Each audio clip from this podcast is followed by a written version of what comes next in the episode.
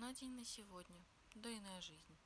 Позавтракать, сходить в душ и привести себя в порядок, разобрать накопившиеся задачи, разобрать почту, выпить 2 литра воды, пройти 10 тысяч шагов, собственно, дожить до вечера и не выпилиться.